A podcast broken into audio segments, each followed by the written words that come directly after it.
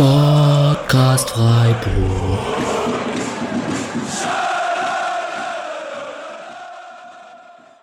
Ja, läuft doch. Zweiter Sieg in Folge. Herzlich willkommen zum Podcast Freiburg. 51. Folge. SC zum vierten Mal in Folge ungeschlagen. 2 zu 0 auf Schalke. Dementsprechend, die Freude ist groß, die Laune ist dementsprechend gut und ich begrüße die volle Kapelle einmal den Mischa. Hallo. Den Patrick. Hi. Und frage den Julian direkt, ob die Salai-Trikots für den Weihnachtsbaum schon bestellt sind oder nicht. Ja, ich, äh, letzten Jahren habe ich dann immer ohne Flock gekauft, deswegen bei mir nicht. Aber äh, auf jeden Fall gutes Marketing. Ich weiß nicht, ob es noch rechtzeitig ankommt aktuell, aber ähm, also ich denke mal, die Verkäufe steigen. Das wäre eine interessante Frage, ob da so kurzfristig noch äh, ein paar Salai-Flocks rausgehen. Könnte man sich vorstellen. Naja, Patrick, du warst der Einzige, der nicht auf den Sieg des SCs getippt hat. Die Gretchenfrage. Schalke schlecht oder der SC einfach gut? Also zunächst möchte ich mal sagen, ich habe es ja diese Woche bei Twitter schon geschrieben, es ist so äh, die Liebesbeziehung, Zweckspessimismus und SC-Fans. Äh, da bin ich einer der Vorreiter. Ähm, und zu deiner Frage, es wird wahrscheinlich so ein bisschen beides sein, weil Schalke schon ähm, sehr schwach war. Allerdings, ich fand, ich finde schon, dass es Freiburg gut gemacht hat, weil man eben in der langen Phase, in der man selber auch schlecht gespielt hat, man einfach gemerkt hat, dass man selbst geduldig war und sich dachte, okay, dann machen wir halt erstmal keine Fehler und gucken und warten auf die Situation, die kommt und die kam ja dann auch. Ja, und jetzt sind es vier Punkte zum Europapokal anstatt sieben Punkte zum Abstieg. Mischa, darf man schon träumen? Geht die Saison doch noch in die richtige Richtung? Mal sehen. Ich bin mir noch nicht so ganz sicher. Bei der Frage, ob Freiburg gut oder Gegner schlecht, das würde ich vor allem sagen, defensiv kann man das noch nicht so richtig äh, sagen, weil jetzt mit Bielefeld und Schalke schon eindeutig die zwei offensiv harmlosesten äh, Gegner auf, auf Freiburg getroffen sind in den letzten beiden Spielen und das eben die beiden zu Null Spiele waren, wo man eben über 90 Minuten es geschafft hat, im Prinzip kaum eine Torchance zuzulassen. Yes, du hast es angesprochen. 1 zu 1 und 2 zu 2 gegen Augsburg und Gladbach und dann äh, Bielefeld 2 zu 0 und Schalke 2 zu 0. So zwei 2 zu 0 Ergebnisse in Folge. Ist doch auch mal schön mit souveräne Ergebnisse auf dem Papier, kein Gegentor. Ist doch auch mal nett und eine gute Reaktion auf das Mainz-Spiel vor fünf Spieltagen. Ähm, ich habe im Rahmen der Vorbereitung mit dem äh, Darius gesprochen. Darius, äh, ich weiß nicht genau, ob er eine Trainerausbildung macht. Er heißt auf jeden Fall Projekt Trainersicht auf Twitter. Ähm, der Ad Wunschkonzert 04 und der hat mir eine knapp dreiminütige Einschätzung aus Schalker Sicht geschickt, die ich euch gerne mal vorspielen würde, beziehungsweise euch hier, euch drei, aber auch natürlich den Zuhörern des Podcasts. Und los geht's. Hallo zusammen und Glückwunsch zu den drei Punkten gegen meine Schalker. Ähm, ich bin der Typ, der auf Twitter so eine kleine taktische Vorschau zu Freiburg geschrieben hat. Ähm, das mache ich momentan zu, zu jedem Schalker Gegner, weil ich so ein bisschen aus Trainersicht gucken will, was bei Schalke nicht so gut läuft. Und das beinhaltet ja auch immer so Gegneranalysen. Dementsprechend wusste ich schon ein bisschen, was, was uns heute erwartet. Und meine Erwartungshaltung war auch, schon vorher nicht ganz so dolle. Einen Punkt hätte ich vor dem Spiel problemlos unterschrieben. Ich habe mir die letzten drei Spiele von Freiburg schon angeschaut und ähm, fand die Art und Weise, wie Freiburg gespielt hat, schon, schon echt gut. Und das muss man als Schalke-Fan momentan auch einfach realistisch stehen, dass das außerhalb der Möglichkeiten ist, die, die Schalke momentan imstande ist zu spielen. Und das hat das Spiel heute auch ganz klar gezeigt. Ähm, Freiburg hat eigentlich 90 Minuten das Spiel kontrolliert, auch wenn man zwischenzeitlich mal das Gefühl hatte, dass Schalke mal ein, zwei Bälle gewinnen kann. Aber ähm, letztlich war man ja nie, nie gefährlich nach vorne. Im Pressing hatte Schalke eigentlich kaum geplante Ballgewinne. Ein, zwei Mal hat Freiburg sich so ein bisschen zu weit auf den Flügel drängen lassen, dass dann irgendwie der Ball ins Ausgegangen ist. Aber es war nie so, dass Schalke wirklich bewusst ähm, Freiburg in gefährliche Zonen lenken konnte. Ähm, dafür hat die Staffelung gerade im Mittelfeld nicht so gut gepasst. Ich hatte vorher auf Twitter schon, schon mal beschrieben, dass es schwierig sein würde, mit zwei Sechsern und einem Zehner anzulaufen, weil Freiburg oft dann mit ihren Außen- oder mit den Halbstürmern, mit, mit Grifo und Salai, äh, oft in den Rücken der Doppelsechs äh, kippt. Und das hat Freiburg auch diesmal richtig gut gemacht. Ähm, zudem finde ich die Rolle von Schlotterbeck echt interessant. Ähm, hat Schalke auch nicht so gut hinbekommen. Ähm, Bujolab hat sich immer viel ins Mittelfeld ziehen lassen. Aber daran hat es letztlich nicht, nicht gelegen. Freiburgs Aufteilung war einfach, einfach deutlich besser und ähm, Schalke konnte letztlich nie, das Pressing nicht so gut auslösen. Abstände waren wieder ein bisschen bisschen groß, sodass man sich nicht gegenseitig sichern konnte. Ja, und im Ballbesitz müssen wir nicht drüber reden. Da ist ähm, Schalke momentan, was, ähm, ja, was Aufteilung angeht, was Positionsspiel angeht, ähm, ja, absolut nicht Freiburgs Kragenweite. Ähm, ja, und jetzt hoffen wir mal, dass wir so langsam mal wieder einen Dreier holen. Ähm, das einzig Positive ist ja, dass da unten noch ein, zwei andere Mannschaften sind, die auch nicht viel holen. Ähm, ja, Ende. ciao, ciao. So, das war jetzt eher für euch. Ähm, ich schalte danach die, die richtige Tonspur, schneide ich rein.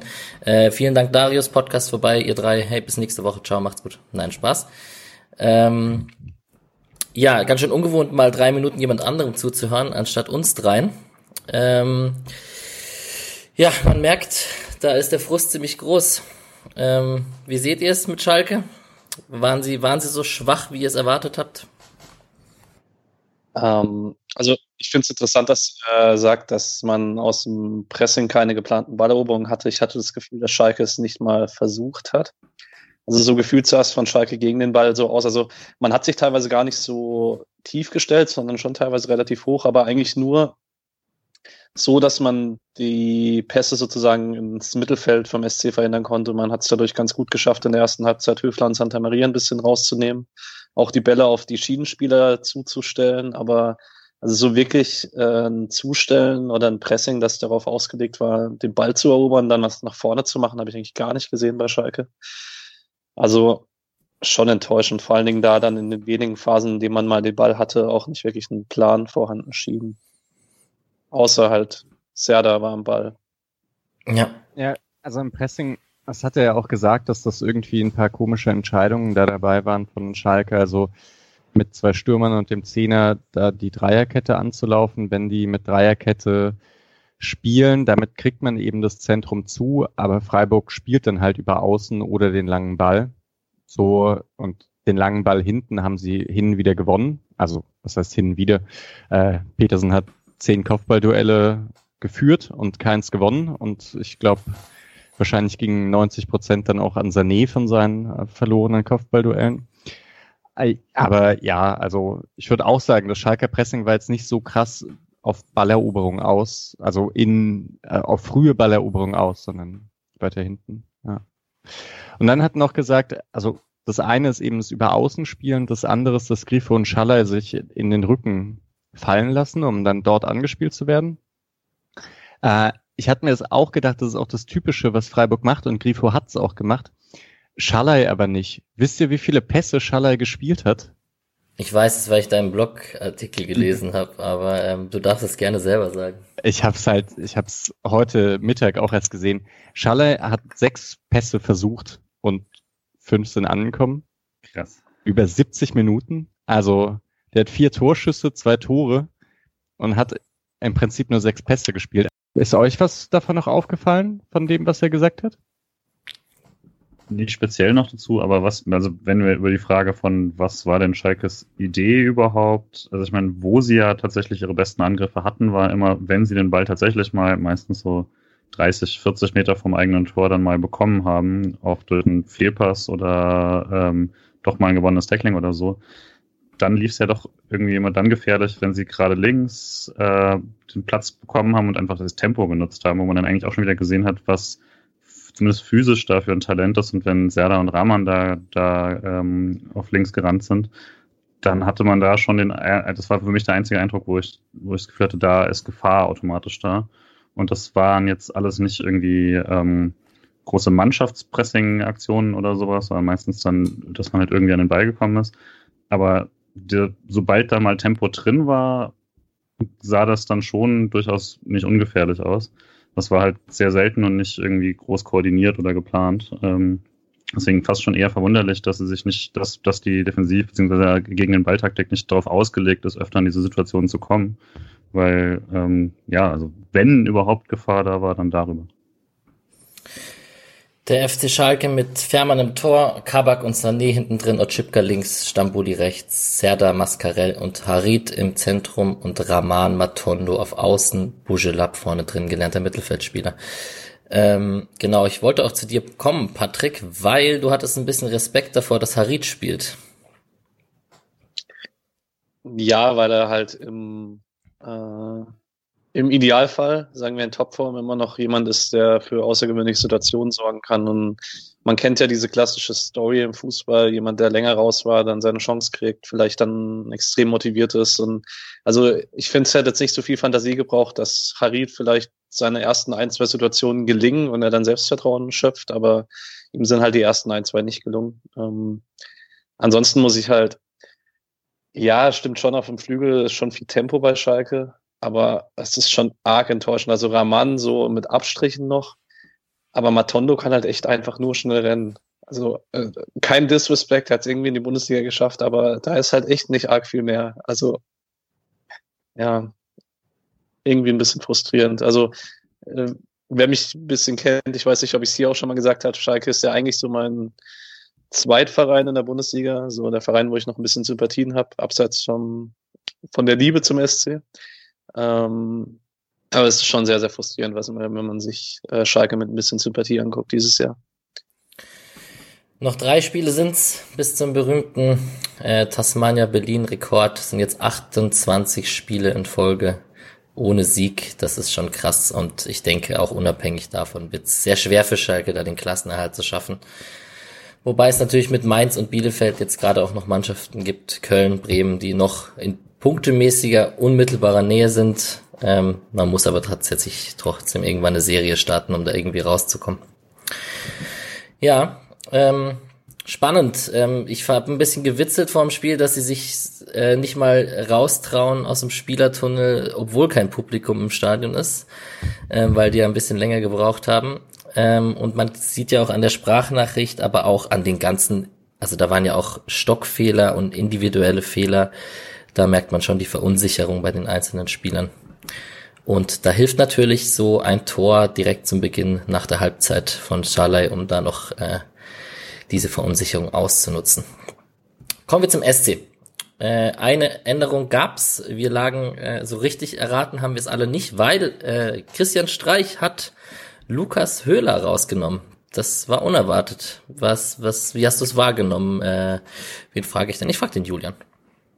Ja, also das war, ich war glaube ich noch am ehesten ähm, äh, der Meinung, dass das Schaller für Höhler eine realistische Option ist, gerade auch mit englischer Woche und alles. Ähm, hätte dann aber erwartet, dass man dass man ihn versucht durch Demir, dass man Petersen dann versucht durch Demirovic zu ersetzen, um ähm, da auch noch ein bisschen mehr ja, äh, jugendliche Dynamik vorne zu haben, auch gegen den Ball. Ähm, daher, die Kombination hatte ich so jetzt nicht erwartet. Ich finde es jetzt auch nicht so überraschend, dass man bei dann vier Spielen in äh, zwei Wochen dann ähm, versucht, da ein bisschen mehr durchzurotieren, gerade in einer Mannschaft, die ansonsten relativ viel, also relativ gefestigt ist von der Startformation. Ähm, und man da, glaube ich, die Pausen geben muss, wo man kann. Ja, Müller im Tor, die gewohnte Dreierkette mit Lienhardt, Schlotterbeck und Gulde, Günther und Schmid auf Außen, Santa Maria und Höfler Grifo und Salai und Petersen vorne drin. Bei Petersen habe ich mich auch gewundert. Ich hätte auch Demirovic erwartet oder eben Höhler vorne drin, wenn Salai von Anfang an spielt. Und äh, Günther und Schmid, generell der SC ein bisschen tiefer als sonst. Baum hat gedacht, der SC geht drauf vorne. Äh, hat wahrscheinlich auch deswegen mit Raman und Matondo und so gespielt. Ähm, wie hast du es gesehen, Mischa? Vor allem mit Günther und Schmid interessiert mich. Die waren ein bisschen, du hast im Blog geschrieben, die waren ein bisschen tiefer positioniert als in Spielen zuvor. Ja, waren sie. Also das bedeutet jetzt nicht, dass sie nicht auch mal rausgerückt sind, wenn der Außenverteidiger angespielt wurde. Aber also wahrscheinlich muss man sagen, es ist eher sogar der Dreiersturm davor, der äh, den Ball nicht so stark auf die Außen gelenkt hat, damit dann Günther und Schmid oder Günther oder Schmid rausrücken, sondern die drei, also die Pressinglinie, die vorderste, hat schon, äh, jetzt muss ich ganz kurz entschuldigt bitte, äh, es kam jemand herein. Das ist in Ordnung. Heute ist eh Schnitttag. ja, es wird einiges zu schneiden hier. Lippen lesen. Ja? Okay, entschuldigt. Ähm, Alles gut. Ich soll ich nochmal anfangen? Wird äh, rausgeschnitten oder? Ich werde heute die ganze Folge überarbeiten müssen. Das ist alles in Ordnung. Vielleicht lasse ich es auch einfach so drin und das ist so sympathisch von uns vieren. Vielleicht. Also drei Leute laufen an. In den letzten Spieltagen war es immer so, dass die drei Vordersten den Ball dann auf die Außen gelenkt haben. Dann ist meistens Günther oder manchmal eben, wenn es auf der anderen Seite war, Schmied, rausgerückt auf den Außenverteidiger, Pressingfalle schnappt zu, Ballgewinn ab nach vorne. Äh, und dieses Mal sind die drei vordersten Pressingstürmer schon gar nicht so hoch angelaufen und haben den Ball gar nicht so sehr auf die Außen gelenkt. Deswegen sind Günther und Schmied auch prinzipiell eher tief geblieben und haben sich auch offensiv aber nicht so, nicht so stark eingeschalten. Und also das kann man, das kann man auch wirklich bei Who Scored sehen, bei diesen durchschnittlichen Positionierungen. Das, was Sky komischerweise eben immer nach fünf Minuten einblendet, was ein bisschen komisch ist, weil da eine durchschnittliche Positionierung noch nicht so aussagekräftig ist. Aber Günther und Schmid stehen in der durchschnittlichen Positionierung auf der Mittelfeldlinie. Und normalerweise sind die halt nochmal deutlich höher, fast auf der Höhe von, äh, von den Stürmern. Sky ja. sagt auch, dass Grifo einer für Deutschland wäre, also von daher sollte man das vielleicht nicht alles zu ernst nehmen. Ähm, ja, sehr interessant. Ähm, Patrick, du hast äh, bei der Startaufstellung dann davon gesprochen, dass wir ziemlich viel Qualität auf der Bank haben. Also Höhler, Demirovic und Jong haben ja im Laufe des Spiels die vordere Dreierkette auch für Streichverhältnisse relativ früh, vielleicht lag das auch mit der Führung zusammen, aber ähm, ausgewechselt oder mit der englischen Woche. Aber ähm, hast du es so erwartet und wie kamst du zum Schluss, dass da so viel Qualität auf der Bank ist? Auch, auch weil, weil sie gut drauf sind einfach? Ja, ich würde schon sagen, also wir hatten ähm, gerade eben die offensiven drei, die dann relativ früh reinkamen, die hatten alle in den letzten Spielen positive Erlebnisse. Also klar, Höhler jetzt gegen Bielefeld, vielleicht eins der eher schwächeren Spiele, dafür fand ich ziemlich gut gegen Gladbach. Demirovic hat uns ja so, so gegen Gladbach sehr, sehr gut gefallen. Jeong nach, mit der guten Aktion nach der Einwechslung gegen Bielefeld. Ähm, das ist schon ordentlich Qualität, die man dann bringen kann als Freiburg. Ähm, gar nicht davon zu sprechen, dass damit äh, Rüstil gar keine Einwechseloption war, weil die drei Offensiven damit sozusagen ausgeschöpft wurden und auch Quon keine Option war dadurch. Ähm, also gerade mit Rückstand hätte man das auch offensiver machen können, hätte immer noch zwei Offensivkräfte draußen gehabt, die bei denen ich kein schlechtes Gefühl gehabt hätte, wenn man sie hätte reinschmeißen müssen. Und ich finde, es haben auch, gerade Demirovic hat mir sehr, sehr gut gefallen nach der Einwechslung. Ähm, wenn es darum ging, Bälle festzumachen, erste Kontakte. Also ich finde, da, da hat man viel gesehen gestern Abend. Also, ja. Sicherlich. Und sonst, oh, sorry, noch, sicherlich eine Option fürs Hertha-Spiel, Demirovic. Äh, kurz auf Mischa einzugehen, auf die tieferen Außenverteidiger. Äh, Nochmal zu dem vielleicht, was ich vorhin gesagt habe. Es hängt sicherlich auch zusammen, wenn du zwei Flügel auf der Gegnerseite hast, die halt vor allen Dingen nur schnell sind und sonst nicht arg viel können, dann wirst du denen vielleicht nicht unbedingt Räume hinter dir geben. Wäre schon eine Möglichkeit, dass man das vielleicht nicht unbedingt aufmachen wollte. Es war ja auch lustig, dass obwohl Freiburg jetzt nicht so auf Balljagd gegangen ist, man in der ersten Halbzeit trotzdem 60 Prozent Ballbesitz hatte, weil Schalke ja mit dem Platz, den sie da hatten, überhaupt nichts konnte und trotzdem dann Fehlpässe gespielt oder also zumindest jetzt keinen gefährlichen Angriffe eingeleitet. Das wäre jetzt gegen Gladbach oder so schon was anderes gewesen, hätte man denen so viel Platz gelassen. Und bei Schalke konnte man es halt machen, weil die wahrscheinlich, egal ob man anläuft oder nicht, länger, lange Bälle hinter die Kette gespielt hätten. Ja, und dann hatte man halt genug Personal hinten, um Raman und Matondo einzufangen.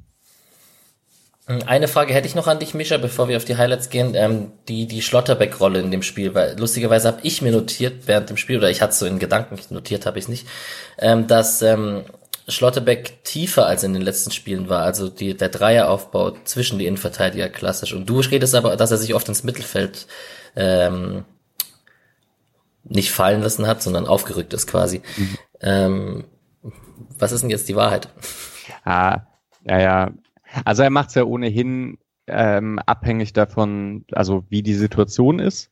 Und ich würde sagen, vor der, also vor der Führung ist er wirklich sehr häufig ins Mittelfeld hoch und danach nicht mehr so stark. Danach, ähm, um eben noch mal noch mehr Ballzirkulation zu bekommen. Aber ich hatte das Gefühl, er ist dann auch oft statisch schon im Mittelfeld drin. Also nicht erst, dass es einmal hinten rum geht und dann geht er nach vorne und dann wieder zurück, sondern dass er auch wirklich mal ich habe ich hab so Szenen im Kopf, in denen am Anfang sich Gulde und Lienhardt den Ball hin und her spielen und hin und her spielen und nicht richtig angelaufen werden und Schlotterbeck die ganze Zeit Stimmt. da im Mittelfeld steht.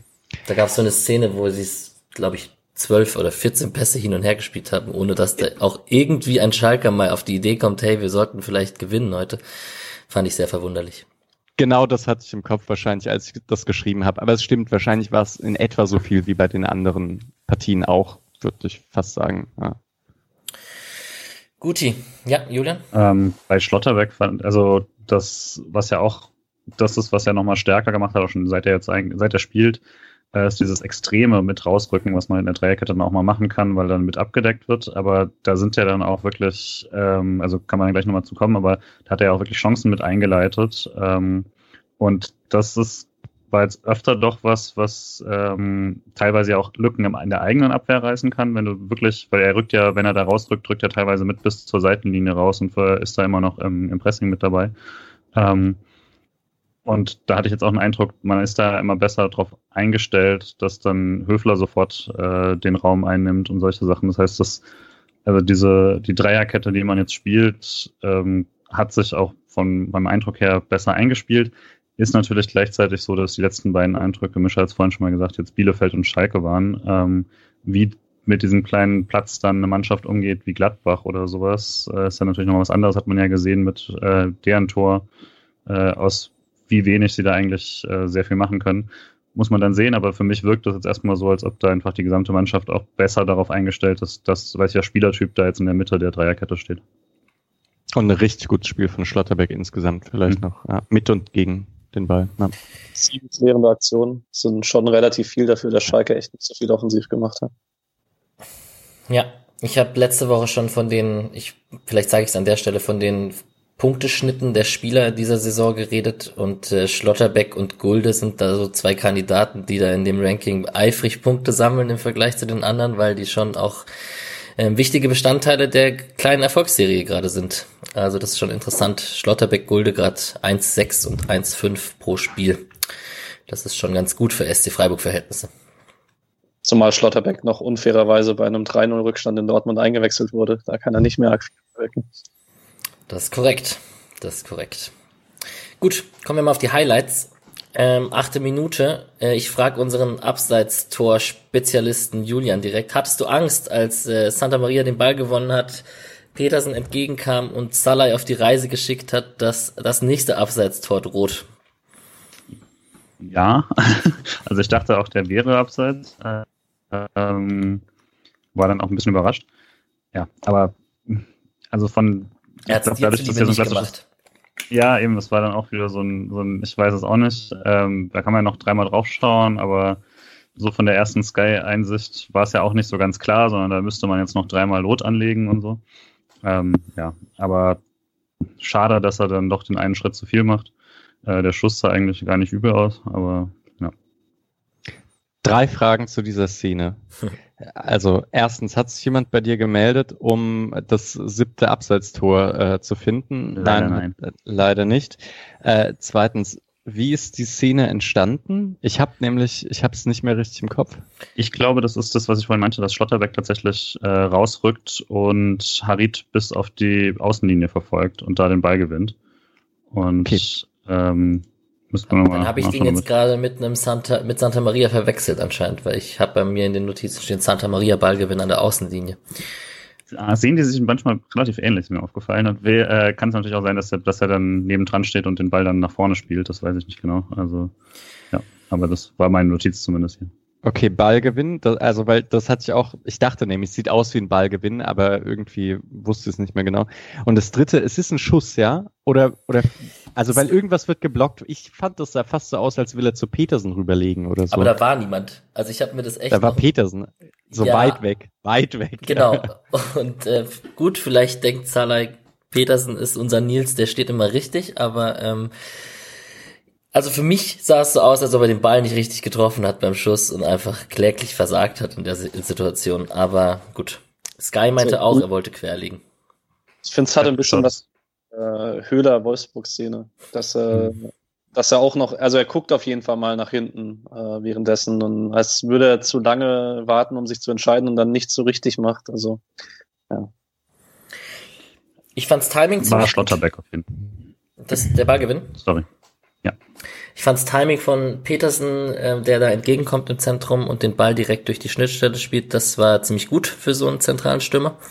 Im ersten Szene habe ich mich aufgeregt, so, oh nein, Salah wieder abseits und wollte eigentlich eher, dass er ihn im Zentrum nochmal klatschen lässt und dann die, also ich glaube, da war einer ziemlich frei im Zentrum, wird wahrscheinlich Höfler gewesen sein oder Santa Maria eben. Aber gut, der Pass war gut, ähm, Salah leider nicht, aber wir, wir kommen zu Salah ja sicherlich später noch ausführlich. Ähm, zehnte Minute gab's so eine im Ticker steht halb Flanke, halb Schuss von Grifo, den Fährmann in die Mitte klärt, wo Schalke ziemlich Glück hat, dass da kein Freiburg-Spieler steht. Ähm, zum in die Mitte klären kommen wir nachher auch zu unserem Keeper noch kurz. Und in der 18. Minute gab es einen Fernschuss von Serda, der rechts vorbeiging. Da hat man auch ein bisschen so die, ich weiß nicht, also der Schuss war jetzt nicht ganz, ganz schlecht und Serda kann auch schießen, aber man hat ein bisschen die Ideenlosigkeit bei Schalke gesehen auch. Das ist so die Phase, das ist das einzige Mal in diesem Spiel, dass ich mir in meinen Notizen aufgeschrieben habe, dann drei, vier Minuten nach der Serda-Chance, äh, Schalke wird besonders über Serda besser. Das war so die einzige Phase, wo man mal das Gefühl hatte, Schalke kriegt so ein bisschen Zugriff, aufs Spiel. Der SC hatte auch ein paar leichte Fehler gemacht im Spielaufbau. Die Ballverluste, die Julian vorhin angesprochen hat, dann ist man ein paar Mal über Serda und Rahman eben über links ins Tempo gekommen. Das war so das, wo man auch nach dem Spiel so ein paar Mal noch gelesen hat äh, von Schalke-Fans, dass man das Gefühl hat, ah, vielleicht geht ja da heute was. Aber das, ich finde, das waren 10 bis 15 Minuten in der ersten Halbzeit. Aber auch nicht arg viel mehr. Ja, würde ich auch sagen. Und was du gesagt hast mit ideenlos, ähm, Serda aus 30 Meter. Ich finde schon die Aktion vorher von Harit wirkt auch so etwas ideenlos. Also der steht da, ähm, vor ihm zentral defensives Mittelfeld und eine Fünferkette und der dribbelt halt mal los, kommt sogar recht weit, also ist gar nicht schlecht, aber wird dann geblockt und dann pölt Serda, Serda einfach mal drauf. Klar, kann aus sowas immer was passieren, ne? Also, ich meine, Höfler hat es auch zweimal Oh, ich wollte es gerade sagen, er ist halt nicht Höfler-Rinho aus den Endminuten. ja. ja.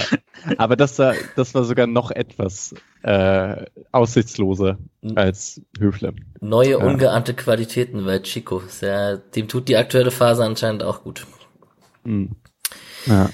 Ja, und jetzt kommen wir zu einer Szene, ähm, also erstmal hat Gelb, äh, gab es noch Gelb für Rahman eine Minute später, der nachgetreten hat gegen Lienhardt. Ähm, bisschen Frust war auch dabei. Ich fand Gelb in Ordnung. Patrick hat ein bisschen äh, gemeckert, dass es nicht mehr ist. Ich habe dann noch über die Salah-Situation davor geredet, der da in den, in, in, äh, wer war's denn? Der Rechtsverteidiger. Na?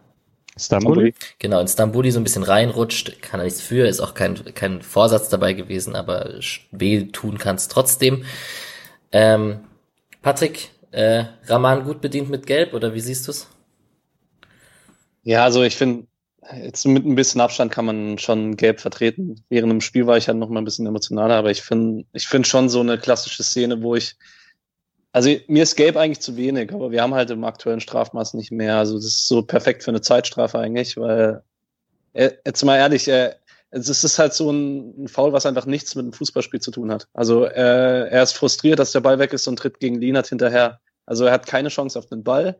Er, er will nicht mal Lienert taktisch faulen, damit er nicht an den Ball rankommt, weil da geht eh Müller hin es ist halt komplett unnötig. Also ich, ich finde, also wenn er auf dem Boden liegt und genau das gleiche macht, kriegt er wegen Nachtreten rot. Und nur weil er steht und es noch so ein bisschen im Zweikampf drin ist, ja, also man kann gelb vertreten, aber ich finde es trotzdem unnötig und ja. Aber es gibt ja doch einen Unterschied zwischen einer Unsportlichkeit und äh, einer Tätlichkeit auch. Also ja, und so unsportliche Vergehen sind gelb und das würde ich sagen, war es auch. So, und heute ist Kontroversen-Podcast, weil in der 26. Minute äh, gab es die berüchtigte Handszene von Sané. Ähm, Grifo und Santa Maria über rechts. Santa Maria spielt scharf flachen Ball rein. Äh, Petersen macht das gut mit der Hacke, so dass der Ball sogar hochgeht. Ähm, könnt, wäre aufs Tor gekommen und bei uns ging's rund. Ich habe mich dazu verleiten lassen, erstmal so einen Tweet aufzusetzen mit wollt ihr mich eigentlich verarschen, den ich dann eine Minute später wieder gelöscht habe, weil Patrick meinte, der Ball war am Fuß dran dieses, dieses am Fuß dran von Sané habe ich bis jetzt in allen Wiederholungen immer noch nicht gesehen, aber du hast mich zumindest da, da, dazu bewegt, den Tweet wieder zu löschen. Julian, wie sehr hast du dich aufgeregt in der Situation? Weniger als sonst bei sowas, weil Schade, ich tatsächlich. Jetzt ich extra dich gefragt. Ja, ja, deswegen, aber ich habe, also, weil tatsächlich, das ist ja was, was zum Beispiel Colinas Erben total hassen, wenn man das sagt, aber weil ich es halt tatsächlich nicht verstehe und äh, es, ähm, das so ein bisschen also ich verstehe immer so Ansätze davon, dann kommt wieder ein neuer Elfmeter und er wird mir erklärt, dass das doch keiner, dann denke ich, okay, dann habe ich es doch nicht verstanden. Und deswegen dachte ich dann, ah, das ist jetzt wieder sowas. Meines Verständnisses nach der neuen Regel war das dann klarer Elfmeter, die ich nicht mag. Also von daher, ähm, keine Ahnung, aber dass, dass man jetzt danach dann diskutieren muss, ob eben der Ball jetzt von Petersens Fuß abspringt oder doch von Sanés, ist jetzt auch nicht so richtig im Sinne des Erfinders der Regel vermutlich. Ähm, deswegen, also es, sagen wir, es, es reiht sich so ein bisschen ein in, äh, in eine Saison, die bisher nicht so richtig glücklich gelaufen ist. Das passt dazu auch, denke ich.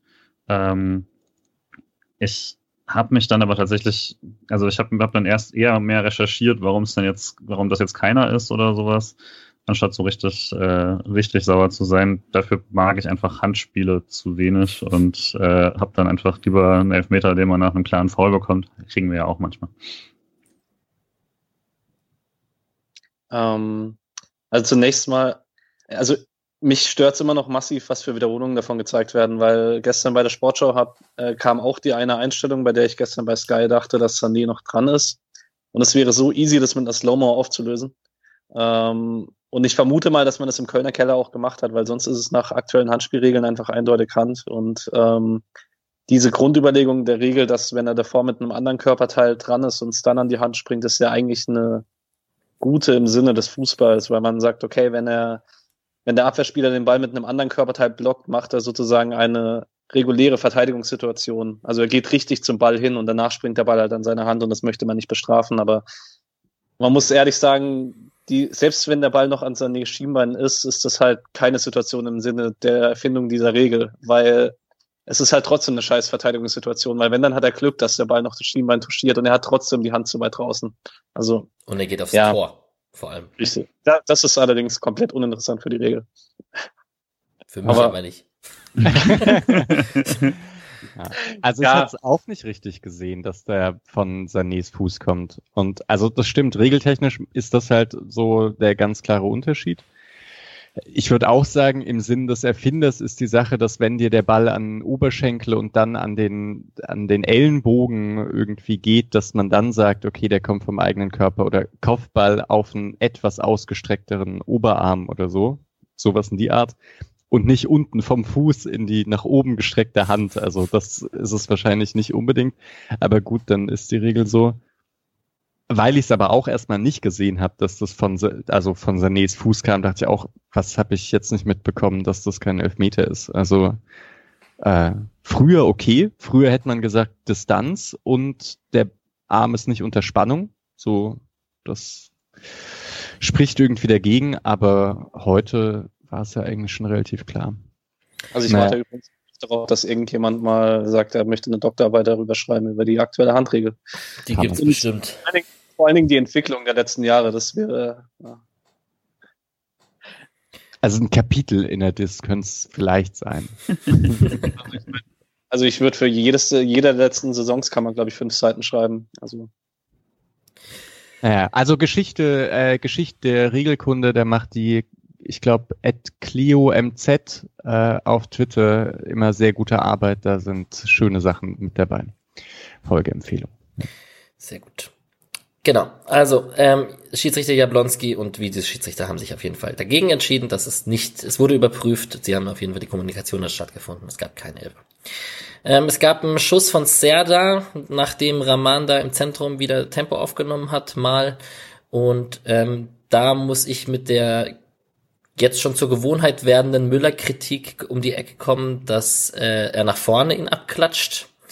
Gulde kann den zwar dann nach zur Seite hin klären und ist der Erste am Ball. Vielleicht hat sich's auch schon rumgesprochen, dass die Verteidiger da ein bisschen wach sind. Ähm, ja, woran liegt's? Ich, er hat irgendwie so eine komische, er faustet die Dinger so ein bisschen. Und es gibt ja auch Keeper, die lassen den dann so vor sich auf den Boden dotzen und dann, dann danach haben sie ihn im Nachfassen oder sie ähm, lenken ihn zur Seite weg. Es gab noch später einen Schuss, den Müller mit den Fäusten hält von, jetzt, wer hat geschossen? Das war, glaube ich, Bujelab tatsächlich, der aus dem spitzen Winkel rechts schießt. Ähm, und mit den Fäusten dann zur Seite wegwehrt, aber so richtig fangen tut er sie nicht. Ja, Patrick. Äh, also in der Situation von Serda liegt es, glaube ich, dran, wie er zum Ball steht, so als Torhüterleihe, weil er, er guckt, er steht so halb rechts und nach rechts zur Seite kann er ihn schwer ablenken, weil er weil da Schalker stehen. Und nach links zur Seite, dafür steht er schlecht zum Ball, weil das wäre gegen seine Körperrichtung. Und dann bleibt halt nur der Weg nach vorne. Also ich bin nicht genug Torhüter-Experte, um zu wissen, ob er sich da einfach anders stellen muss. Keine Ahnung. Man könnte überhaupt einen Benefit of the Doubt geben, dass er ihn gezielt zu Gulde abgewehrt hat, aber. okay, das wäre Next Level. Aber Julian wollte was sagen, glaube ich, dazu. Nee, also es passt schon, ist da eigentlich alles drin. Es ist halt einfach, dadurch, es passiert einfach zu oft, als dass es irgendwie äh, jetzt nur eine nur Einzelsituationen sein können, gerade weil es halt dann auch natürlich auch auffällt. Wir hatten schon mal gesagt, dass Schwolo das halt sehr gut machen konnte, dass wir da ein bisschen eine verwöhnte Haltung mit haben, aber ähm, ja, also es ist schon auffällig, wie oft die Bälle dann doch eben genau in den gefährlichen Raum gehen. Ähm, und jetzt heu, beim Spiel gegen äh, Schalke hatte man das jetzt mal selber auch, dass der Ball da in den, ähm, also im, im Schalker Strafraum direkt eigentlich vor die Füße kommt zweimal. Aber sonst passiert das auf der anderen Seite eigentlich zu selten im Vergleich. Deswegen äh, erklären kann ich es in dem Sinne natürlich auch nicht. Äh, nur vom Resultat her gesehen äh, werden zu viele der Schüsse nochmal gefährlich. Hm. Ich glaube, Müller hat sicher auch so ein bisschen das Problem, dass er eben ein junger Torhüter ist, der ein Leihspieler ist. Also ich, wenn ich jetzt denken würde, das ist die neue Nummer eins, nachdem Schwolo gegangen ist, würde ich eben deutlich mehr einfach die Ansätze sehen, die teilweise ganz gut mhm. sind und sagen, boah, jetzt gebt dem halt ein, ein, halbes Jahr, ein Jahr. Schwolo war in der ersten Saison auch nicht so toll und so weiter. Aber dafür ist Müller halt nicht da. Also der ist jetzt eben ein halbes oder er ist ein Jahr da, aber er ist dafür da, 17, 18 Spiele zu machen und dort äh, gleich zu liefern. So, ja. Das macht er sicher auch noch, also höchstwahrscheinlich besser als Upov, das denke ich auch.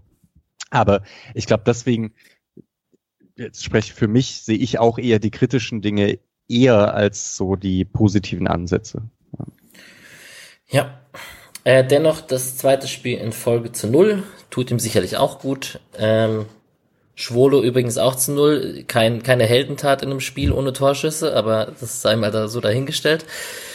Äh, ja, wir werden sehen, wie das weitergeht, wenn Flecken zurück ist. Ähm, mal schauen. Äh, Januar, Februar oder ob, ob Müller die ganze Saison im Tor stehen wird. Wird interessant zu beobachten.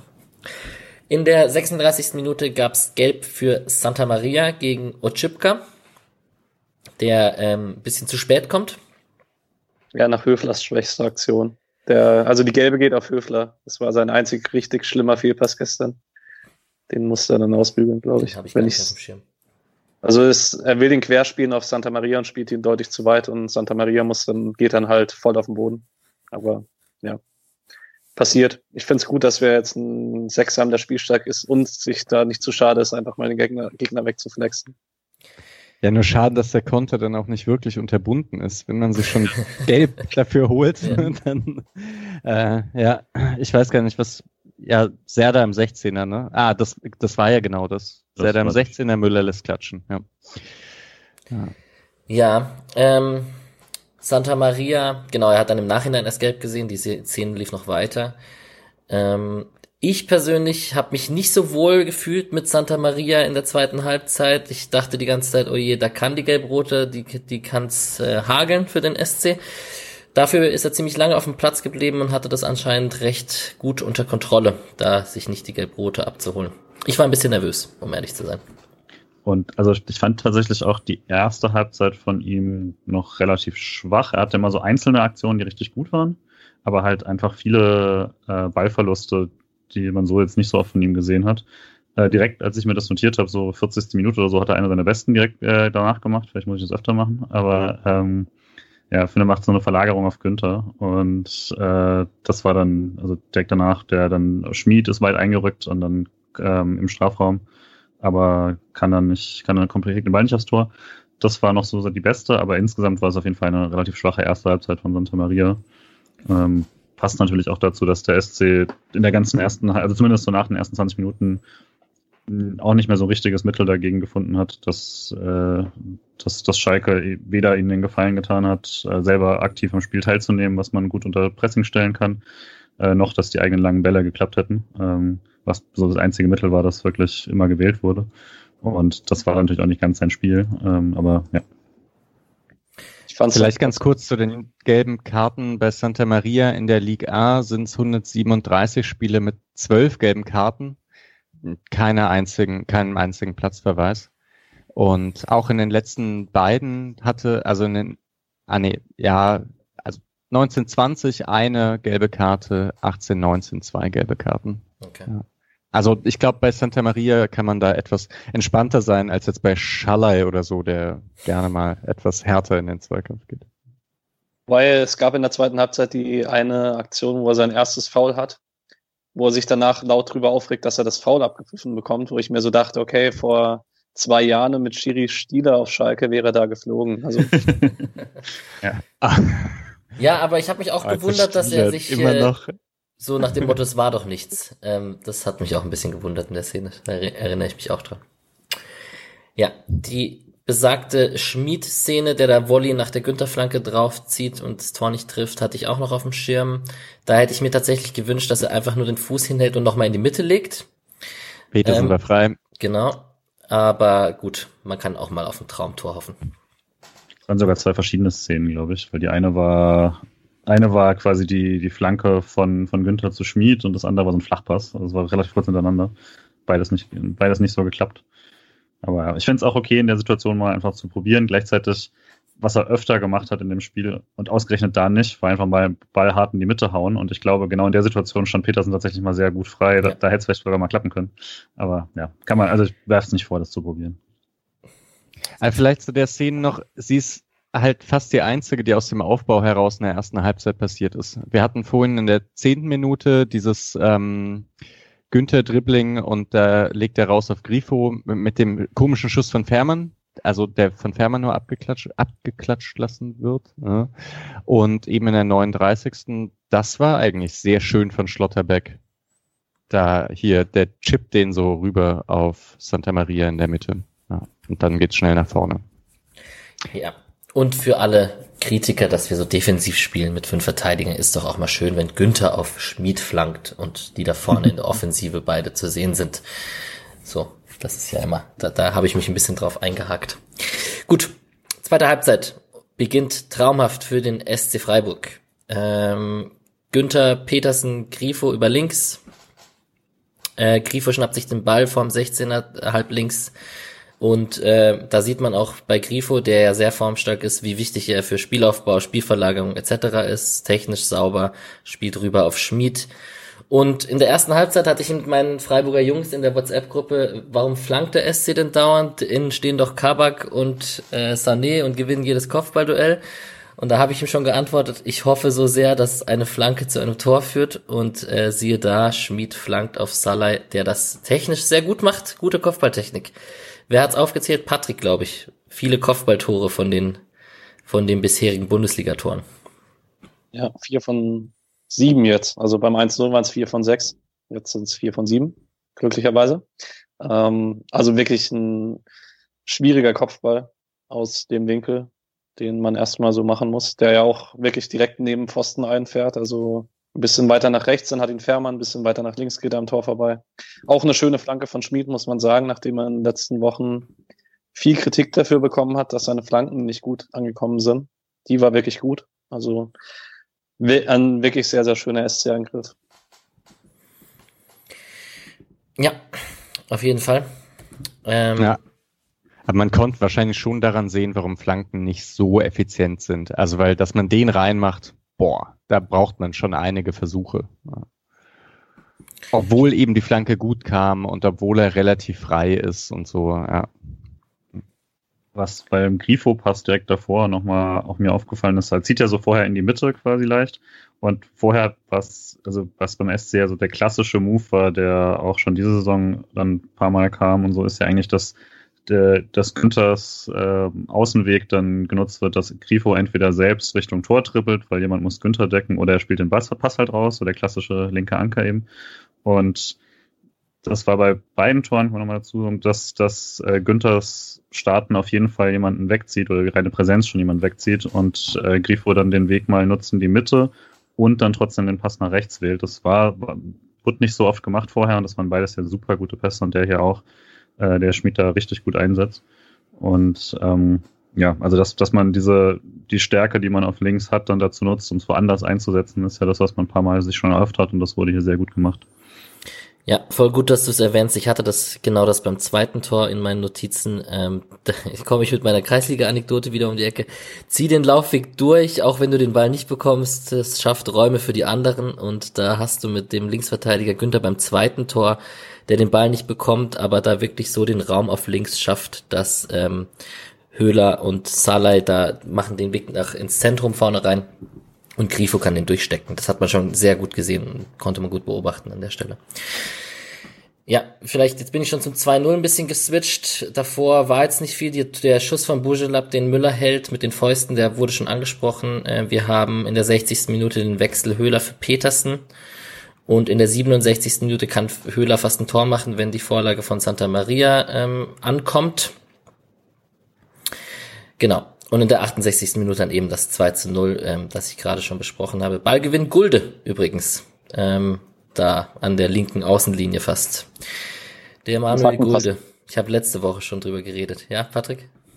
Ja, und Hackenpass Günther wollte mhm. ich noch hinzufügen. Also und um Max Jakob Ost zu zitieren, äh, ein Pass von Grifo, der so schön war, dass man damit eine Sahnetorte schneiden könnte. Ja. Ein Messer? Äh. Äh. ist so messerscharf, dass man damit eine. ah, ja. ja. Ja. Gut, das Bild passt nur so halb, ja. Naja, ah, aber schon ein schöner Pass. Ja, auf jeden Muss Fall. Muss man sagen. Gut, dass Höhler den nicht komisch gestoppt hat. da hatte ich echt Angst. Also ja. ja, aber man sieht dann doch, wenn da äh, Höhler und Salai vorne drin sind und eben nicht Petersen in dem in der Situation, dass da zwei Spieler in die Tiefe reinstechen und ähm, ja, wir hatten es letzte Woche schon mit dem Kontertor von Jeong, also vielleicht ja doch eine Qualität mit äh, dem richtigen Spielermaterial in Zukunft. Ähm, und was ich ganz auffällig fand beim 2-0, nachdem Streich das ja gegen, bei der Pressekonferenz Bielefeld so extrem äh, hervorgehoben hat, dass Schaller die Ruhe behält. Und das macht halt beim 2-0 ganz extrem. Also er, er ist da auch in einer relativ stressigen Abschlusssituation eigentlich, aber behält sich eben nochmal diese halbe Sekunde nochmal hochzugucken und zu schauen, was Fährmann macht. Das macht schon Hoffnung, wenn er das beibehält, weil er einfach sonst schon sehr, sehr viele Dinge gut tut, also gut macht. Wenn er die Dinge, die er bis jetzt noch nicht so gut gemacht hat, auch noch sehr gut macht, dann, dann wird das Schallers Durchbruchsjahr, wie du schon vor der Saison angekündigt hast. Yeah. Ja, vor allem er lässt halt den Ball so richtig schön an sich vorbeilaufen eigentlich. Mhm. Ja, genau. Es ist also, wie du gesagt hast, er wartet ab und ähm, dann stößt er halt genau im richtigen Moment rein. Das ist gut. Ja, wirkt sehr klar in seinen Aktionen gerade, sehr wach und ähm, darauf kann man doch aufbauen. Ähm, vielleicht kann sich Höhler momentan in der Phase auch ein bisschen davon was abschneiden. Das war jetzt böses Bashing an der Stelle, so war es natürlich nicht gemeint. Ähm, zu Schluss, ich hätte noch ja. ganz kurz was, also eigentlich wollte ich das nach dem 1-0 schon sagen. Ab dort verändert sich das Spiel. Also in der 45. Minute hat Freiburg noch 60 Prozent Ballbesitz. Am Ende hat Freiburg sogar ein bisschen weniger Ballbesitz gehabt als Schalke. Also ab dort ist es dann auch, ne, ist sich der Sportclub nicht zu schade zu sagen, okay, ihr habt zwar 26, 27 Spiele kein Spiel mehr gewonnen, aber jetzt müsst ihr das Spiel machen und wir pressen und schalten um. Und so viele Umschaltsituationen gab es gar nicht, aber eben die gab es zumindest mal. Ich glaube, davor ist mir gar keine im Kopf zwischen dem 1-0 und dem 2-0. Nee, meine ja. Notizen geben auch nicht viel. Muss dann aber auch sagen, äh, weshalb sich das Spiel auch so ein bisschen ändert, ist, also wenn man sich nochmal die Highlights anguckt auch oder auch mehr vom Spiel, die Körpersprache von Schalke nach dem 1-0 ist schon sehr die einer Mannschaft, die gerade in der Negativserie ist. Äh, ist also ich möchte behaupten, da ist Verzweiflung im Blick bei einigen. Also das ist, also wenn du halt, wenn nichts läuft und äh, du dann wieder den Nackenschlag kriegst und ja, also ich finde, man hat Schalke angemerkt nach dem 1-0. Also sie waren schon in der ersten Halbzeit nicht gut, aber in der zweiten Halbzeit war dann auch nach dem 1-0, da waren dann diese ganz, ganz komischen Fehlpässe. Sané nach links raus auf Ochipka, der eigentlich komplett frei steht und dabei geht fünf Meter neben ihm in Zeiten aus. Ja. Ja. Entschuldigung. Ich wollte Schalke halt nicht noch ja, es sind halt genau die Diskussionen, die man dann bei, bei Fans ja gerne hat, ist ja die Frage, sollte man sich denn jetzt zurückziehen äh, oder macht man den Gegner damit stark? Und ich hatte, also ich habe mir gestern auch schon irgendwie notiert, äh, quasi mehr Ballbesitz für Schalke gleich gut, weil also so schwach, wie sie mit dem Ball umgegangen sind, war es automatisch gefährlich, wenn Schalke länger den Ball behalten hat.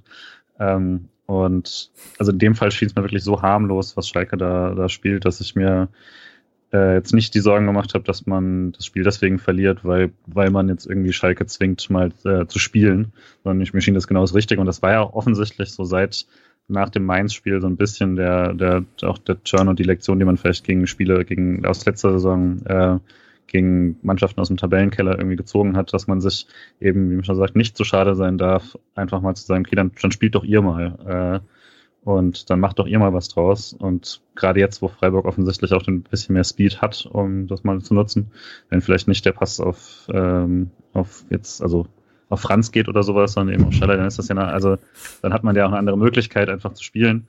Ähm, und also macht dann vielleicht auch mehr Sinn. Und deswegen, ich fand's, fand's sehr gut, dass man äh, sich dann nicht hat irre machen lassen, auch wenn das Spiel nicht besonders gut war natürlich. Ja, also das würde ich nämlich auch sagen, dass das Spiel gegen Bielefeld eigentlich besser war mhm. und sogar fast sicherer von dem, also von dem Chancenverhältnis, das man, das man so hatte.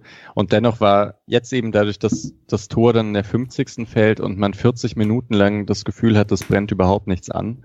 Und da passt schon alles, mm, dass ich ja einfach gefühlt ein anderes Spiel war als gegen Bielefeld. Aber ja, ich glaube für neutrale Zuschauer nicht so schön anzusehen. Und interessanterweise wird von Freiburg nicht so viel erwartet, scheint mir, als äh, von Schalke. Also der Kommentator hat auch bei 0 zu 0 gesagt, er muss von Schalke unbedingt was kommen und hat gar nicht gesagt, dass Freiburg praktisch keine Chance hat gegen so ein Team gerade. Ja, also ich versuche es mal ein bisschen undiplomatischer. Ich fand Schalke so unfassbar schlecht, dass ich mich nach 20 Minuten habe ich mir gesagt, also vor dem Spiel waren wir, hatten wir ja so Angst, dass wir die Serie äh, von Schalke irgendwie, dass wir Aufbaugegner sind. Nur so ähm, die Aufbaugegner-Debatte habe ich jetzt auch zu Genüge auf Twitter schon geführt.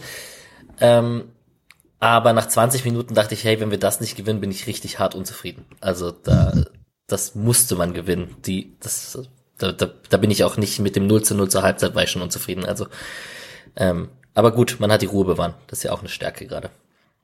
Ich möchte noch kurz was sagen. Also das Lukas Höhler-Bashing von dir war schon hart, aber gegen Mike Franz zu schießen, nehme ich persönlich. Also Julian. Das war überhaupt keine Kritik, sondern eine Feststellung, dass man anders Fußball spielt mit anderen Spielern, wie Christian Streich sagen würde. Und so war es natürlich da auch. Also, dass ich tatsächlich ja Franz sehr gerne mag als, äh, als Spieler beim SC, steht außer Frage.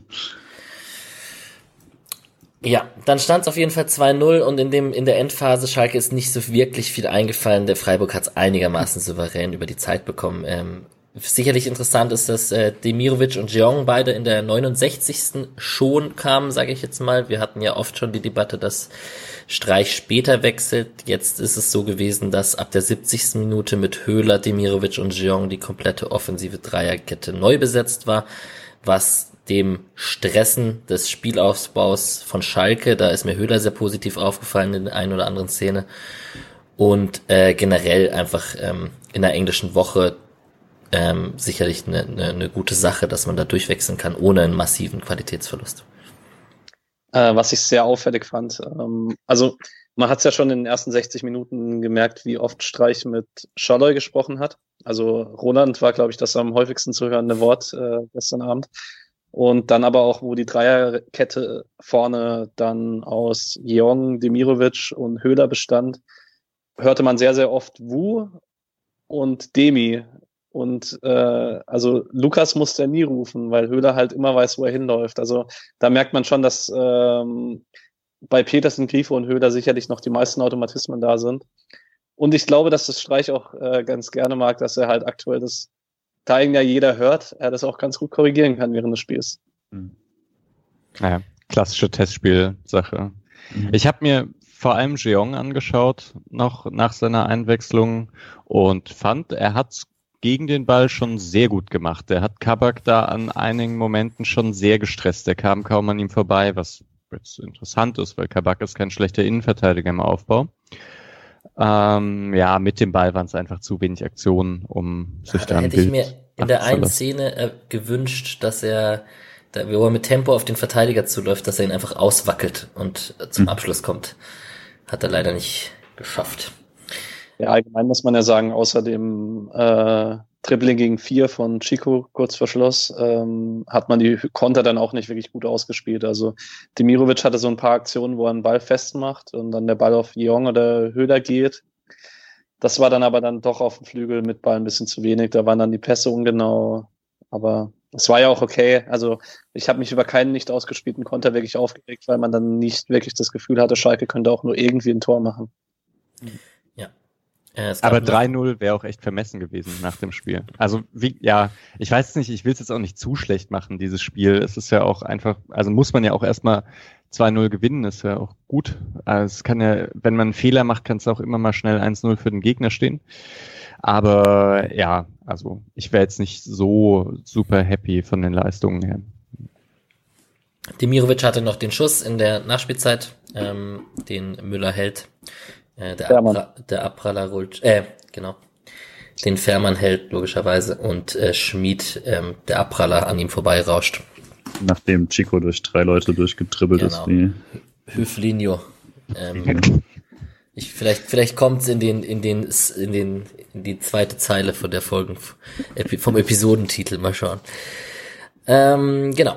Das waren so die Highlights. Ähm, wenn ihr noch über irgendwelche Personalien speziell sprechen wollt, die euch auffallen, ist interessant, finde ich, dass äh, Abrashi und Tempelmann noch in der Nachspielzeit kamen. Ähm, da gibt's ja den netten einen User, Michael heißt er, glaube ich, der da direkt schon wieder auf Thiel zu sprechen kam, dass der äh, nicht aufgebaut wird. Ich denke, darüber braucht man nicht diskutieren in der Nachspielzeit bei 2 zu 0, ähm, dass da Abrashi und Tempelmann kommen. Ähm, ja, ansonsten zu den Personalien Santa Maria nicht sein Bestes. Santa Maria und Höfler wird aber gerade prinzipiell besser in der Abstimmung. Äh, Lienhardt traut sich mehr zu im Spielaufbau, habe ich da noch bei mir stehen. Ähm, ist auch gerade echt ein wichtiger Faktor. Und ja, Heinzi hat's schwer und ähm, ist gerade ein Hauen und Stechen um die Plätze. Hm, ja, für Thiel tut's mir auch fast ein bisschen leid, weil ich würde eigentlich auch echt gerne was von ihm sehen. Aber es ist halt, es ist 3-4-3 funktioniert halt gut. Und dann hast du halt vorne im Prinzip sechs Plätze für Spiel, wenn du jetzt nicht auf ein 4-4-2 umstellst wegen Rückstand oder sonst irgendwas. Und da haben jetzt halt einfach in den letzten Wochen die sechs, die gestern gespielt haben, finde ich zu Recht die Nase vorn. Es tut mir auch super leid, dass ich äh, mir gut vorstellen kann, dass wir Quon vielleicht dieses Jahr nicht mehr unbedingt sehen. Auch wenn ich den auch in Ansätzen immer wieder gut fand, im, gerade in 2020. Ja gut, Aber dieses Jahr ist nicht mehr lang. Ja, stimmt. Ähm, und ja, im Zentrum wechselst du nicht ohne Not, weil Santa Maria Höfler, also alles andere riskierst du halt potenziell Stabilität. Ähm, bei Günther ist so, so Ironman äh, und ja, ist ein bisschen schade drum, aber andererseits es funktioniert, also warum sollten wir uns ärgern? Ich hätte noch einen Sache zu Grifo da, der wirkte für mich gerade am Anfang ein paar Sachen etwas unglücklich. Ich habe dann auch irgendwann in der 60. geschrieben, dass der scheint mir kaputt zu sein, also müde. Und dann schaue ich mir aber die Zahlen an und man schaut sich die Highlights an und er ist halt wieder an allem irgendwie beteiligt, was, was bei Freiburg geht. Aber hat dir das Gefühl auch so prinzipiell? Also ich hatte es mir auch notiert, ähm, quasi ein bisschen müde, hat aber gleichzeitig, hatte immer noch diese Aktion, ähm, wo es, wo es sichtbar wehgetan hat, nochmal in den nächsten Sprint zu gehen und hat sie trotzdem noch alle gemacht. Also es war jetzt nicht so, dass er stehen geblieben ist und äh, was oder auch nicht mal stehen geblieben, sondern dieses klassische, ich jogge jetzt ein bisschen mit, weil ich den, den die Verteidigung kann ich jetzt nicht auch noch quasi voll durchziehen. Das hatte ich jetzt nicht so den Eindruck, dass er da sich die Energie rausgenommen hat, sondern dass es halt einfach nicht mehr für alles gereicht hat. Ähm, hat ja auch dann einen Grund, also der, das war jetzt ja nicht, ähm, also dass er dann an der 70. auch da rausgeht, ist jetzt auch nicht nur Energiesparen gewesen für nächstes Spiel, sondern auch natürlich, weil jetzt nicht mehr so viel übrig war für dieses. Ähm, ja, aber ich fand, wie gesagt, also was er, was er dann, die, die Szenen, die er hatte, waren eben so gut und äh, ich glaube auch, also dass er jetzt eben die Elfmeter schießt und alles, das ist, das ist eine gerne überstrapazierte Debatte, aber dieses, äh, also dieses Führungsspieler, bla bla, aber das ist auf jeden Fall auch so eine Verantwortung übernehmen, dass er da macht. Äh, die kurze Ansprache, die er gegeben hat beim Auswechseln, ne? also dass er beiden nochmal Worte mitgegeben hat und sowas, das war, ähm, also es ist, es ist schon in den letzten Wochen auf jeden Fall klar so, dass er für mich der, der aktuell wichtigste Freiburger ist. Und das ist ein das ist nicht, kommt jetzt nicht aus dem Nichts, aber das hat sich am Anfang nicht so angedeutet der Saison und das ist schon eine richtig starke Entwicklung der letzten Wochen. Mhm. Ja, klar, er ist auch so deutlich Beste. Er ist in seinen Aktionen da so ein bisschen das Anti-Schalke. Also wenn man äh, vorhin bei Schalke angesprochen hat, dass da oft der, das Zutrauen fehlte, er hat halt aktuell so, es läuft halt ganz gut. Also also ich hatte auch das Gefühl, dass er sich so Ruhepausen genommen hat im Spiel. Also jetzt nicht mal unbedingt im Anlaufen gegen den Ball, das würde Streich auch nicht zulassen, aber ähm, dass er nicht ganz so präsent war wie die letzten Spiele mit dem dann auch noch die Wege gehen, immer ins Zentrum, sich immer anspielbar machen und so weiter. Aber in den Aktionen, wo er halt am Ball war, das hat halt im Moment alles Hand und Fuß. Und ähm, ja, es ist kein, also wenn man sich die Highlights anguckt, wie Misha gesagt hat, also eigentlich jeder gefährliche Aktion vom SC, wo er auf dem Feld war, war Grifo auch irgendwie beteiligt. Bis auf sein komisches Dribbling gegen drei Mann in der eigenen Hälfte, wo er den Ball verliert, da, das habe ich mir noch notiert, aber das sei einem Spieler wie ihm dann auch verziehen, ähm, wenn er solche Leistungen auf den Platz bringt. Ähm, Blick auf die Statistiken. Ähm, Micha, du hast schon gesagt, dass ein 3 zu 0 zu viel des Guten wären. Das zeigen auch die Statistiken. Also insgesamt ziemlich ausgeglichen, was Ballbesitz, Pässe, Kilometer, sogar leichte Vorteile stellenweise für Schalke, so was, was, was Pässe und Sprints und Zweikampfquote betrifft. Ähm, ja, sicherlich da einfach die, die, die spannend mit der Entwicklung im, im, Vergleich zur ersten Halbzeit, wie es dann in der zweiten Halbzeit war, was ja auch mit dem Spielergebnis zusammenhing und mit dem Spielverlauf. Und das, was wir schon angesprochen haben, dass der SC halt sich nicht zu schade war, Schalke den Ball zu überlassen. Ähm, genau, wir hatten gerade schon von den von den Kaderplätzen und von den Spielen, die gerade nicht zur Rolle kamen. Streich hat in der Pressekonferenz danach darüber gesprochen, dass es positive, schwierige Entscheidungen, aber positive Entscheidungen sind. Also dass die Elf sich quasi nicht von selbst aufstellt, sondern da ähm, gerade Spieler dran sind. Sieht man ja auch mit Demirovic, Höhler und Jong zum Beispiel jetzt in dem Fall. Genau. Baum fand ich in der Pressekonferenz ziemlich, ja, bieder. Aber ich finde Baum generell ziemlich bieder. Aber das ist vielleicht meine Meinung. Echt? Fandst du? Der ist doch ziemlich abgegangen auch. Okay. Und hat's du aufgeregt über das 2 zu 0? War das so? Kann sein. Ah, vielleicht kam es auch erst später, vielleicht, also ich glaube richtig. konnte mich die Pressekonferenz nicht von meinem Gesamteindruck äh, überzeugen, ja. Keine Ahnung. Ich, ich finde ja die Ausstrahlung seines Nachnamens. Also, das Bonus. okay, Shots fired, sehr gut. Aber darf ich kurz was sagen? Ich hätte einen Wunschtrainer für Schalke. Peter Neuruhr. Nein, uh. Paul Dardai. Takt, taktisch ein bisschen bieder, aber du kriegst halt eine disziplinierte Mannschaft. Du kriegst jemanden, der da tatsächlich, also, also wenn du die Mannschaft noch retten willst, musst du das über die Mentalität machen. Also meiner Meinung nach. Und ich bin echt jemand, der das Wort Mentalität nicht gerne mag, aber die Mannschaft ist halt einfach irgendwie gefühlt mental tot. Ähm, und ich finde, mit Dada kriegst du halt genau das, was da vielleicht aktuell fehlt. Du kriegst keine taktischen Wunderdinge, aber halt irgendwie einen soliden Bundesliga-Fußball. Vielleicht bringt der Ibisevic und Kalu mit. Wobei Ibisevic Schalke wird jetzt schwierig, aber ähm, ja. Ich wünsche Dada nicht. und ich finde ja sogar diese, also dass Funkel gehandelt wird, ich finde, das ergibt irgendwo Sinn auch. Ja, wenn es also Stevens nicht macht, einer muss ja. es machen. Also so ein alter Recken, das hat Schalke eben in letzter Zeit noch nicht probiert.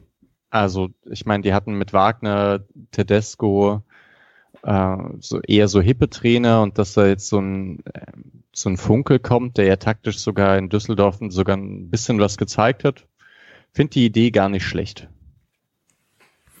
Ja, wird spannend. Offiziell hat Baum noch die Rückendeckung. Wir werden beobachten, wie es da weitergeht. Ähm, ganz kurz, letztes Wort noch zum SC. Ähm, Im Kicker, Carsten Schröter-Lorenz, ähm, der, der Kicker-SC-Redakteur quasi, der hat sechs Gründe für den Erfolg. Die meisten haben wir eigentlich schon ähm, aufgezählt, ähm, geschrieben nach interner Klausur, nach dem Mainz-Spiel.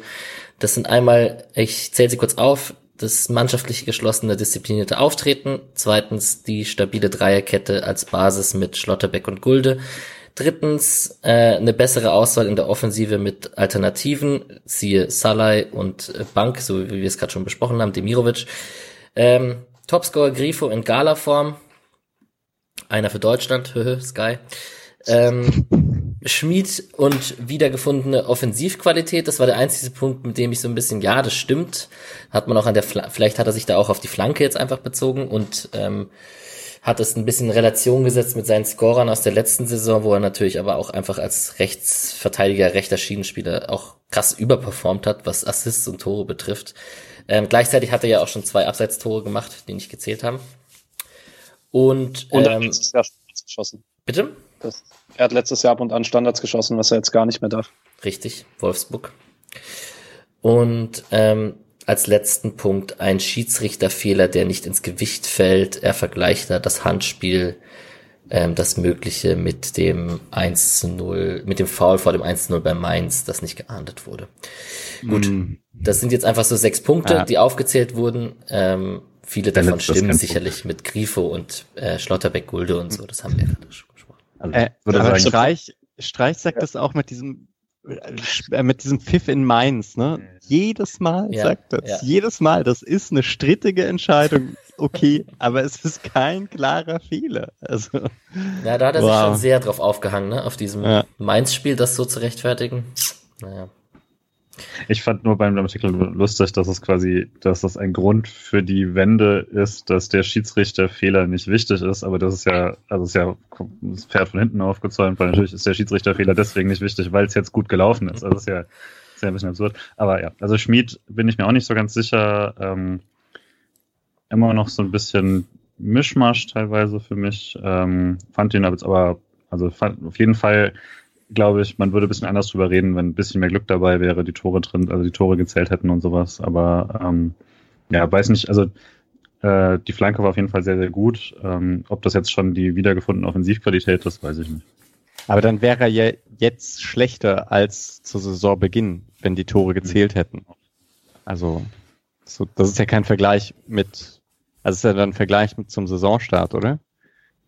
Hm. Ich glaube, es geht um die im Vergleich zu letzter Saison, dass er da gerade auf dem Weg ist, wieder hinzukommen. Aber gut, müssen ah, wir uns ja auch nicht drauf fest ja. versteifen. Guti. Ähm, ja, Bundesligaspieltag hat einiges hergegeben. Ähm, Frankfurt gibt einen sicher geglaubten Sieg am Ende gegen Lars Stindl her. Ähm, Hertha gegen Mainz, äh, kein einziger Torschuss. Ähm, Dortmund gewinnt in Bremen mit unter dem neuen Trainer. Stuttgart Union 2-2, ähm, Bayern gewinnt das Topspiel, Wolfsburg verliert, äh, also das Topspiel. Bayern gewinnt gegen Wolfsburg, ja, man kann es schon Topspiel bezeichnen. Ähm, Wolfsburg verliert zum ersten Mal.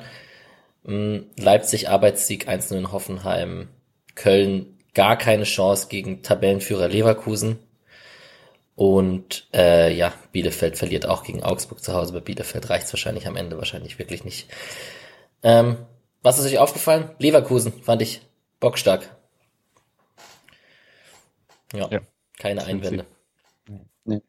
Und wenn man dann die paar Ausschnitte in der Konferenz von Mainz Hertha gesehen hat, also ich sehe ein Spiel gegen Hertha im Olympiastadion, das sich nicht so sehr von vielen anderen Spielen gegen Hertha im Olympiastadion unterscheiden wird, wie sie schon da waren. Tja, Julian, wir hätten uns wieder, jetzt wäre eine Auswärtsfahrt gewesen, ne? Ja, ich schau gerade, ich dachte, spielt Freiburg nicht nochmal zu Hause, oder? Ah, echt? Ja. ja. Ja.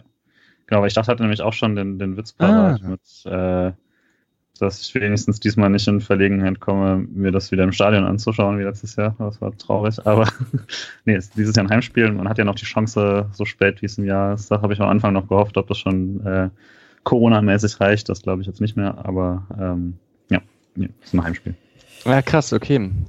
Dann gar nicht so mit dem Olympiastadion-Feeling, aber aktuell sind jetzt beide offensiv weniger gut drauf als defensiv, würde ich mal sagen. Obwohl Potenzial immer da ist mit Kunja und Grifo. Ich ziehe das mal kurz vor. Ich habe von einem Arbeitskollegen von mir, der betreibt den Blog, also der ist Hertha-Fan und betreibt den Blog äh, Big City Club und zieht so, zieht so ein bisschen humoristisch das Ganze auf und ähm, ähm, spielt mit dieser Ambivalenz zwischen komplett unsympathisch, weil viel Kohle und ähm, sich genau darauf aufgeilen und es als Sympathie zu verkaufen. Der hat mir einen kleinen Text geschrieben, ich lese den schnell vor, solange wie beim äh, Schalke-Part geht's nicht. Ähm, SCF BSC. Für das letzte Spiel des Jahres muss unsere neureiche Millionentruppe in den Breisgau. Nach einer indiskutablen Leistung gegen Mainz ohne eigenen Torschuss dürfte der Big City Club um Wiedergutmachung bemüht sein. Doof nur, dass sich der SC Freiburg eben erst eine Portion Selbstbewusstsein gegen den FC Schalke abgeholt hat. Auf dem Papier dürfte die Sache klar sein. Gerade auf dem engen Feld in Freiburg kann Hertha seine individuelle Klasse ausspielen und gewinnt souverän mit 3 zu 1. Problem, nirgendwo liegt Papier und Realität weiter auseinander als in Berlin. Nicht wenige Fans wünschen sich insgeheim eine Niederlage, denn intern, so erzählt man sich, hat Präsident Gegenbauer längst ein Ultimatum gestellt. Bei einer Niederlage dürfte also der Druck auf die sportliche Führung wachsen. Und die ist ja bei den Fans schon länger angezählt. Die drei Punkte bleiben also in Freiburg, Michael Preetz wackelt und in Berlin wird der lang ersehnte Umbruch eingeleitet. Ein schönes Weihnachtsgeschenk gäbe es aus Sicht des Big City Clubs kaum. Ha ho he. Ja, mal schauen, wie es wird. Ähm, ich glaube, verstecken muss man sich nicht. Vier Spiele in Folge hat man nicht verloren. Und äh, der Druck wird eher auf Hertaner Seite sein als bei uns. Wir sind ja jetzt ein bisschen in ruhigeren Gewässern mit unseren 14 Punkten. Ja, 14 stimmt sehe ja. das allerdings auch. Also ich finde auch Kunja auf dem engen Platz in Freiburg äh, ist eine Waffe, die man unbedingt stoppen sollte. Also es gibt kaum einen Spieler in der Bundesliga, den ich so gerne sehe, wenn er einen guten Tag hat. Ich hoffe, dass ich ihm am Sonntag nicht gerne zuschaue. Wobei doch, ich würde ihm am Sonntag gerne zuschauen, wenn er einen schlechten Tag hat. Das macht nicht wirklich Sinn. Ihr wisst, was ich meine. Und Darida wird vermutlich wieder spielen, glaube nehme ich an. Und da, also vermutlich für Toussaint oder so, ich weiß nicht. Ähm, und genau, das ist natürlich auch immer so eine Geschichte mit den Ex-Freiburgern, die man eigentlich nicht gerne sehen möchte. Schwolo. Schwolo. Schwolo ist sicher, sicher ein guter Tag. Das ist doch ein genauso ein Mythos wie der Aufbaugegner, dass die immer, immer treffen. Aber gut, nee, wahrscheinlich stimmt's. Stimmt sogar eher. Der einfach immer gegen uns trifft. Also jetzt dieses Mal nicht, aber im Normalfall war Caligiuri echt immer der Kandidat dafür. Das ist richtig. Da war ich auch schon öfters im Stadion. Wer hat gegen, äh, wer hat von der Augsburgs Tor gegen Freiburg geschossen? Äh, das Erinnere ich mich gar nicht. Ah, das war nicht Caligiuri oder Niederlechner. Nee. Ähm, das LED. Mein Fußballgedächtnis. Äh, Vargas. Ja, Vargas. Ah, ja. also Schmied eigentlich, ne? Ja. Stimmt. Aber. Genau, der, der sonst wäre es Elfmeter gewesen, Tor müsste das gewesen sein. Ne? Ja, Und ja, den ja. hätte Caligiuri geschossen, ja. also eigentlich. eigentlich Caligiuri. Stimmt. Ja, ganz kurz, die ausgeliehenen Spieler, ähm, so viel Interessantes ist nicht passiert. Borello nicht im Kader, Kammerbauer hat durchgespielt äh, gegen Okorochi quasi. Paderborn hat gegen Braunschweig gespielt. Okorochi 82 Minuten, äh, Kammerbauer durchgespielt eben. Die haben 2-2 gespielt. Schlotterbeck nicht im Kader. Borello nicht im Kader. Äh, Florian Katt nicht im Kader. Ähm, zweite Mannschaft, da könnten wir kurz noch drüber quatschen. Ähm, die haben 13-0 gewonnen. Kübler hat gespielt, äh, 13-0 gegen den FC Gießen gewonnen. Burkhardt, Hermann und Schade als Torschützen sind jetzt tatsächlich Tabellenführer mit zwei Punkten Vorsprung und einem Spiel weniger. Ähm, ich habe vorhin noch mit ähm, Sascha, Pressesprecher vom SC, gesprochen. Flum-Interview wird es noch vor, also wird es noch in diesem Jahr geben, auf jeden Fall. Und da ist es sicherlich interessant, wie der SC mit der zweiten Mannschaft bezüglich Aufstiegsambitionen welches Stadion mehr kosten etc. Wie, wie denkt ihr darüber? Äh, da schlagen so zwei Herzen in meiner Brust. Also einerseits bin ich nicht der riesige Fan von zweiten Mannschaften in der dritten Liga, ähm, weil ich finde, dass es schon, also es gibt echt genug von Mannschaften, die man gerne so im Profibereich hätte, die schon Probleme haben mit äh, Abstieg in Regionalliga und so, keine Ahnung, wenn ich sehe, dass Kaiserslautern aktuell auf dem Abstiegsplatz steht in der dritten Liga, die habe ich dann doch deutlich lieber in einer der drei Profiligen als die zweite vom SC, so rein fußballromantisch. Andererseits wäre es für einen Verein halt schon eine riesige Chance, wenn man das vom Stadion her hinbekommt. Also ähm, ich habe mal spaßeshalber die Woche geguckt, ähm, die eingesetzten Spieler für Mainz 2 in den drei Jahren, in denen sie dritte Liga gespielt haben. Und da sind schon außergewöhnlich viele Spieler jetzt im ersten und Zweitliga-Profibereich unterwegs für eine zweite Mannschaft aus Mainz, die jetzt auch nicht jedes Jahr den Jugendbereich abreißen. Also es ist schon für, für die Förderung von jungen Spielern aus der Jugend raus, ist schon nochmal ein deutlicher Unterschied, ob die dritte Liga oder Regionalliga spielen.